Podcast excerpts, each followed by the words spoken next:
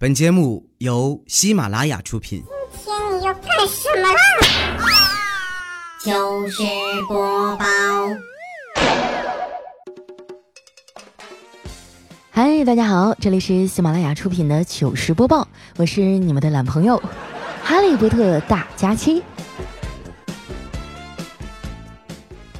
最近啊，身体不太好，可能是频繁出差累着了，整个人有点虚，走两步就喘，还浑身冒虚汗。我妈心疼我啊，特意托人找了个老中医，想让他帮我调理调理。那中医啊，岁数挺大了，一脸的白胡子呀。给我号完脉以后呢，对我说：“丫头啊，你这是气虚，我给你个偏方啊，你回去喝点洗脚水就好了。喝完啊，保准你力大无穷，不知疲倦。”你说这偏方也太扯了啊！不过呢，看在我妈一片苦心的份上啊，我决定还是试一试吧。但是没想到啊，效果真的很厉害啊！自从我爸喝了我的洗脚水以后，连着揍了我两顿哈，中间都不用歇气儿。后来啊，我发了个朋友圈吐槽这事儿，刚发出去啊，就有一百多个人给我点赞。你说你们是不是太过分了啊？怎么一点同情心都没有呢？我的这个微信号哈有一千多个好友，当然呢里面也夹杂着一些微商，但是他们从来不主动找我推销产品哈，所以呢我也没想过要屏蔽他们。不过最近哈我实在是受不了了，因为前几天啊我发了一张自拍照，已经有五六个人哈过来问我要不要买瘦脸仪，还有什么瘦脸霜和减肥药了。其实啊，在减肥这事儿上呢，我也没少花钱，但基本都没啥效果。朋友啊，还劝过我，让我不要乱花钱啊，多少也攒点儿。可是我这种状态呢，正是当代青年的现状啊，就是不花钱吧难受啊，花了呢又慌。人生啊，就在难受和慌张之间啊，来回反复的切换。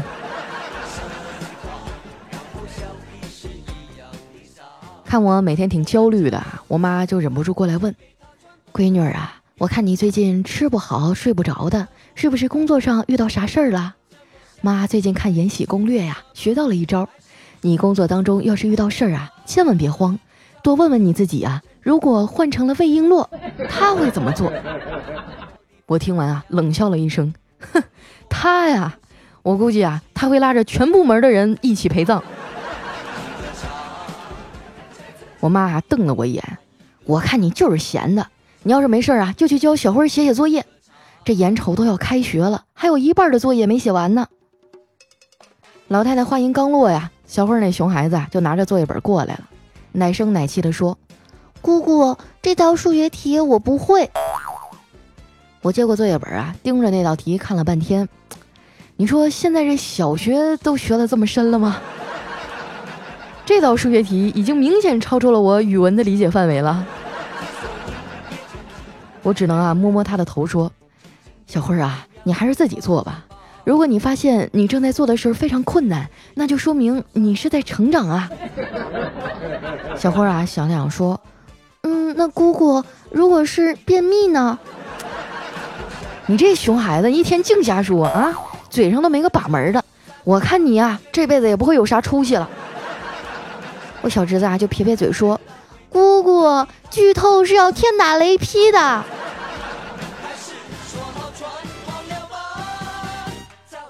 这熊孩子啊，现在是越来越皮了。昨晚上都快十点了，还在那看电视不睡觉。我实在是看不过去了，就强行把电视给关了。这把他气的，光着脚就往屋里跑，然后啊往床上一趴，把小被子一裹，闷声闷气的说：“你就是关了我也不睡觉，我还要在心里看动画片儿。”我生气的说：“我管不了你了是吧？你等着，我这就把你妈叫来，看都不扒了你的皮。”说完啊，我就转身去了我哥那屋。哎，发现我嫂子也生气了，我哥呀正在那哄呢。我走到门口啊，他俩都没发现。只见我嫂子呀扔了一盒安全套 在我哥的面前，对他说：“你现在说什么都没用了，除非你今天晚上把他们都用完。”说完啊，就转身去洗澡了。然后呢，我哥呀就在天花板上布置了一堆气球。还问我佳佳呀，是不是很浪漫？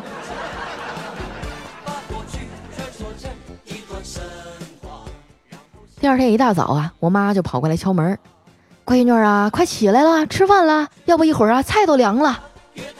我迷迷糊糊啊，爬起来一看，嚯，我发现这菜呀还在菜市场等着我妈去买呢。这老太太呀可真行。这次回来啊，我还发现个事儿，就是她的洁癖啊已经登峰造极了。昨天早上啊，打扫我房间的时候啊，竟然跟我说：“你瞅瞅你啊，你这垃圾桶里多乱！”妈，你还要我怎样啊？你还让不让人活了？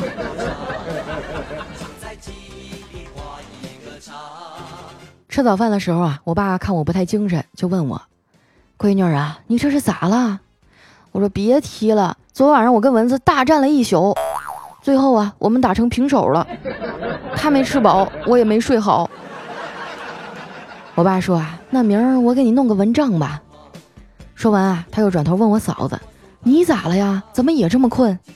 我嫂子啊，哭丧着脸说：“爸，还不是因为你儿子。”他总是说梦话，这一天到晚的，谁受得了啊？我爸呀就跟我哥说：“你以前也不这样啊，要不你去医院查查吧。”我哥啊一口就拒绝了：“不行，这怎么能去医院治呢？要是治好了，我在家里唯一的发言权都没了。”我爸眼睛一瞪啊：“你就这点出息啊？”怕他们爷俩吵起来啊，嫂子赶紧说：“爸，他不去就不去吧啊。”有儿媳妇啊跟着说和，这老头也没再继续说话，拎着包啊就出门上班去了。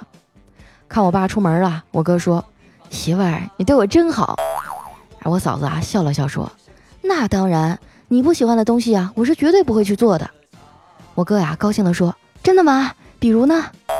嗯，就比如说做饭呀、洗碗呀、拖地什么的。”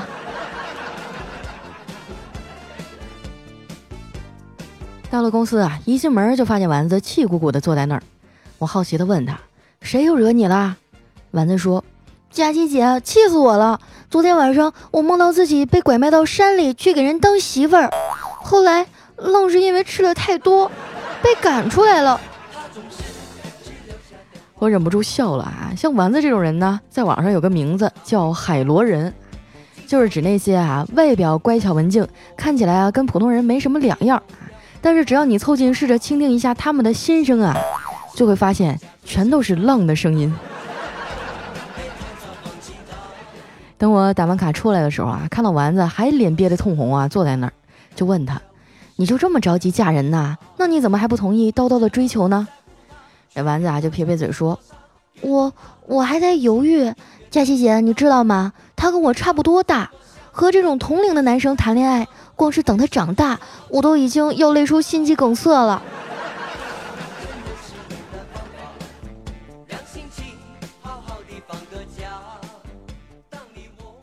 中午的时候呢，叨叨又跑到我们公司来了，非要请我们吃饭。我们几个啊在一起研究去哪儿吃。哎，丸子突然说：“嗯，我们就去楼下那个同福菜馆吧，他们家东西好吃。”我说：“你去过那家吗？”丸子说：“没有啊。”虽然这个餐厅我没有进去过，但是在外卖软件里，我们已经是过命的交情了。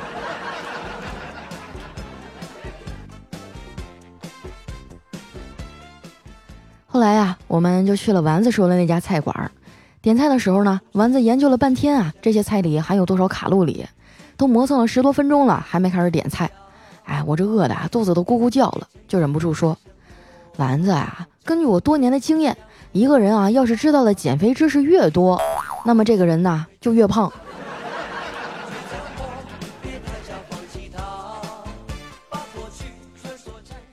点完菜啊，大家坐在一起聊天儿，不知道怎么的就聊起学历来了。我问叨叨啊，我说小叨啊，听说你是硕士毕业呀？哎，叨叨点了点头。那你学习挺好啊，年纪轻轻的学历这么高。叨叨赶紧说。哎呀，没有佳琪姐，小时候家里穷，跳级可以省学费。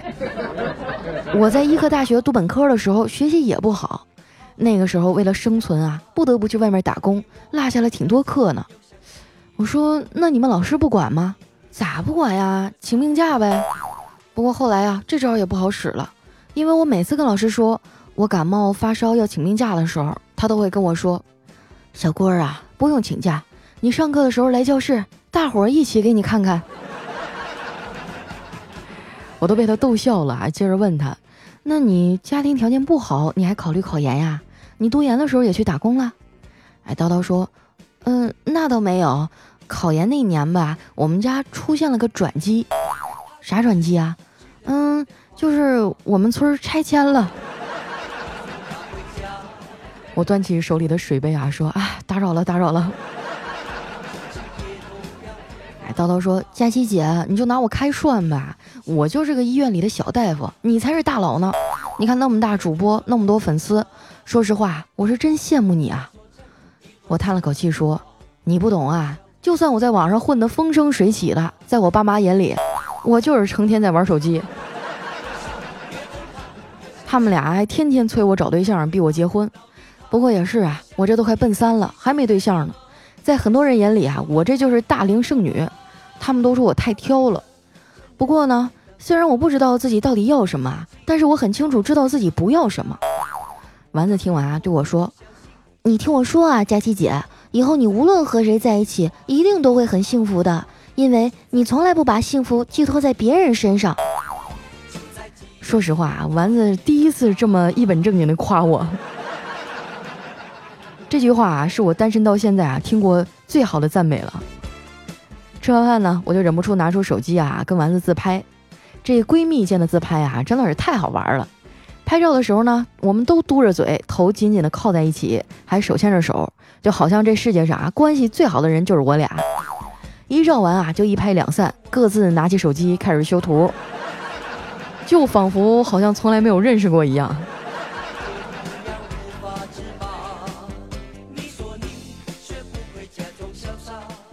下午啊，带着丸子去跟客户签合同。这方面啊，我爸曾经教给我一个有用的道理：跟人签合同的时候呢，一定要在签字前啊，当着对方的面儿，从头到尾仔仔细细啊，把合同都看一遍。了解合同的内容只是其中的一个方面，主要啊是看对方有没有妨碍你啊、催你。有的话就不要签，扔下合同，转身就走，绝对没错。不过呀，下午这合同签的特别顺利。早早的，我们俩就回公司了。回去以后也没啥事儿啊，我就拿出手机啊，开始玩游戏。在游戏界哈，我特别羡慕两种女孩儿，一种呢是游戏打的贼好，另一种啊是游戏坑的一逼，但是会撒娇啊。我跟他们都不一样，我属于啊卡在中间的，就是又坑又不会撒娇，骂人还贼拉溜的那种。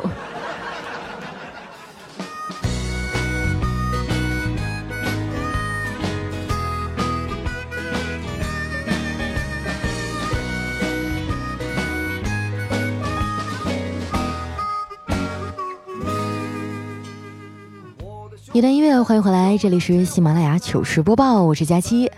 啊，最近在大连出差啊，真的是太幸福了，顿顿吃海鲜啊。这儿的海鲜个儿又大又新鲜，而且还不贵。然后我还在这边啊，喝到了一种只有在当地才能买到的啤酒，好像叫凯龙干啤酒。当时我拿着瓶子啊，就一脸懵逼。哎，凯龙是谁？为什么要干啤酒？好了，那接下来时间啊，分享一下我们上期的留言。想要参与互动的朋友呢，可以添加我的新浪微博和公众微信，搜索主播佳期，是佳期如梦的佳期哈。首先这位呢叫红色彩涛，他说第一次听啊，就是被你的声音吸引了。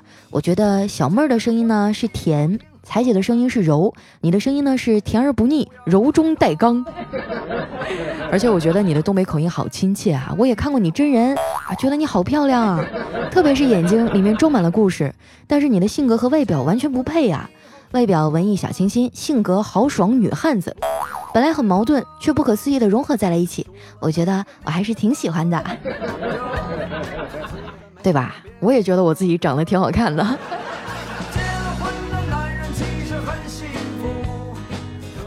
下一位呢叫七八个小姐姐一起睡啊。她说很久以前啊，那个人每天晚上都会点着香薰，然后打开喜马拉雅抱着我睡觉。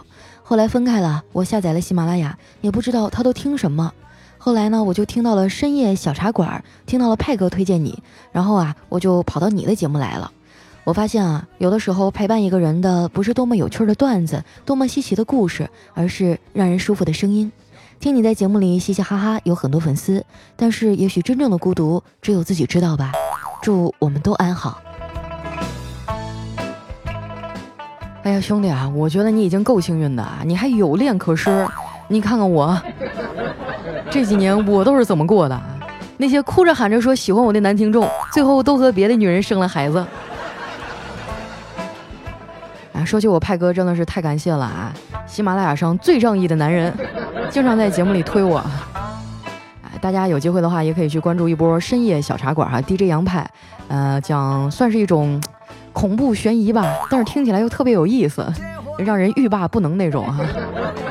反正我有的时候晚上开长途，可能就会去听一下，一路上都特别刺激，根本就不犯困。下一位朋友叫无语天天啊，他说我以前啊一直以为自己是个声控，只要声音好听就行，长得好不好看啊不重要。所以佳期啊，我原先在喜马上并非只喜欢你一个主播的，哪怕是在微博或者公众号上看到你们的照片，仍然是这么觉得。可是啊，自从在武汉见到了你的真人以后。我发现我错了，大错特错！原来我也只是一个看脸的俗人。真人的亲切与熟悉感啊，是照片远远无法比拟的。完蛋了，我现在在听其他人的节目都提不起兴趣了。我只能说啊，从第一期开始补你以前的节目啊，听一期就少一期，想听但是又舍不得听啊。啊，应该是在武汉，我们是不是一起吃过饭？我去武汉那场线下活动啊，因为来看我的听众太多了，我觉得大热天的大家也挺不容易，怎么办啊？安排呗。后来就找了个饭店请大家吃个饭啊，也不知道都吃饱了没有，感觉这帮大小伙子也都特别含蓄，不好意思点菜。哎呀，你们真是太懂事了，还知道帮我省钱。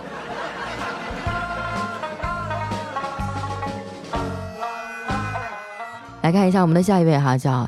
你的公子的啊，公主的王子，他说啊，佳期，我老公一直都在听你。自从认识我老公啊，我也开始听。上个礼拜老公出差了，非常的想念他，晚上睡觉也经常醒来，不知道从什么时候感觉已经离不开他了。希望通过节目，老公能够听到。老公，我想你了。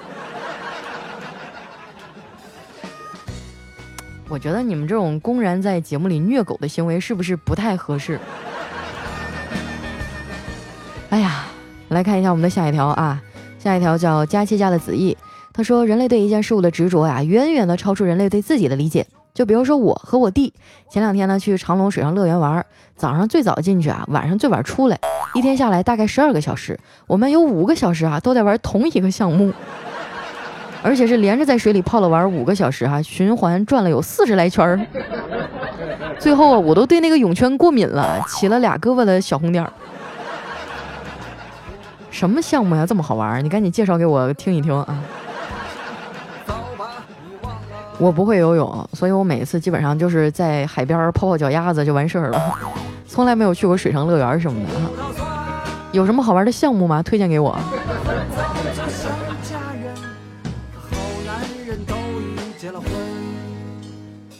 下一位好朋友呢，叫西道呃古道西风走天涯。哎呀。他说：“小的时候啊，吃一大碗饭呢是为了长个儿，睡一整天不可能，要出去玩啊，谁舍得睡？长大以后呢，饭吃小碗了怕长胖，想睡觉了又睡不着，所以啊，长大了一点也不好玩。可不是嘛，这越长大越孤单呀。有一首歌不是这么唱的吗？越长大越孤单，哒哒哒哒哒哒哒。后面我就记不清了。下一位叫豆子的姐姐九五二七。”他说：“分手的人再复合的概率是百分之八十三，复合后再分手的概率是百分之九十七。然而，分手理由还是和第一次一样，永远不要重新爱上旧爱。感情这东西啊，要不就天长地久，要不就趁早分开。”我这个没有什么感情经历的人，就不去评价这条留言了啊，有点心酸。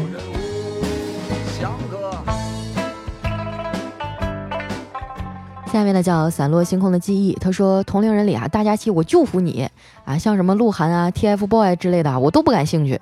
感谢你在我人生最低谷的时候带给我欢乐啊，在我心里你就是明星，我真的超喜欢你，你给我的感觉就像东北的兄弟一样，超贴心。大明星啊，我相信自己的眼光，你的幸福就在不远处，好想给你打赏一下，支持一下，可惜呢，我没找到在哪儿，怎么办啊？哎呀，你说我们这个软件设计的不合理啊！打赏怎么能藏得那么深呢？右下角看一下，有三个小点儿，点开呢，上面有打赏两个字儿啊，再点进去，里面就有各种各样什么棒棒糖啊、鲜花啊、乱七八糟的啊，就可以了。谢谢大哥啊！但是我觉得你说我像你东北的兄弟这一点，我有点理解不了啊，为什么超贴心？只有平胸两个人搂在一起才会贴心。我觉得我也不平啊。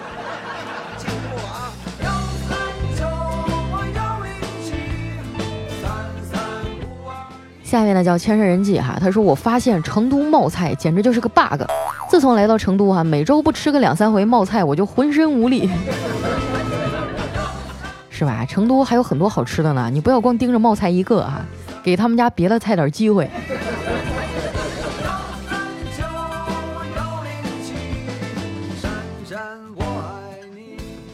下一位朋友呢叫佳期家的迷你彩啊，他说中考完事儿以后呢，小明去找班主任说。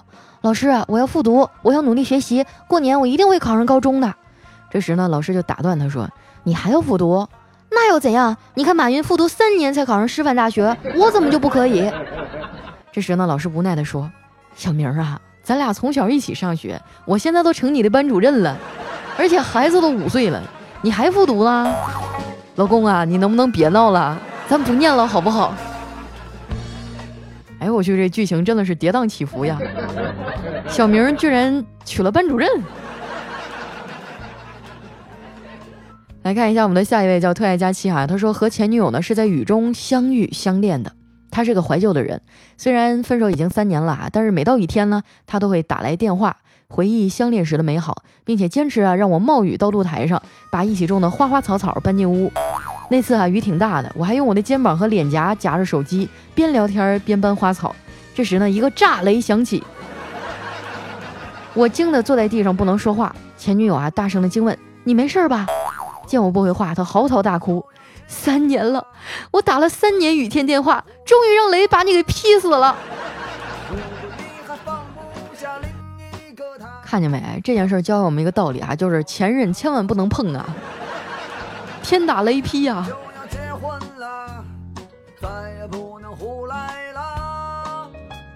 下一位呢叫佳期的三十六弟大胸，他说同事啊和他老婆两地分居，因为空虚呢就在公司里找了个情人。那天啊他老婆来了，请我们出去吃饭，他情人也在，因为掩饰的不错啊，他老婆并没有发现什么异样。后来喝多了啊，结完账呢，习惯性的就搂着他的情人走了。你这兄弟现在还活着吗？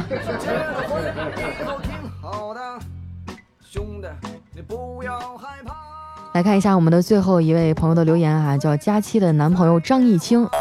他说呢，昨天晚上我们同事啊聚餐去 KTV，点了几个陪唱的美女。这美女说：“请问先生需要什么类型的？”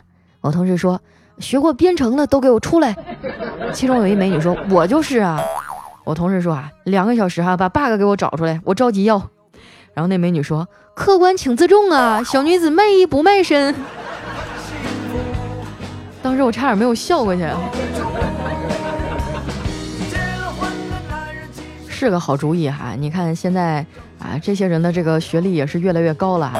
但是我还是建议大家平时的时候尽量少去 KTV，去点妹子陪你。你说万一一不小心爱上他怎么办？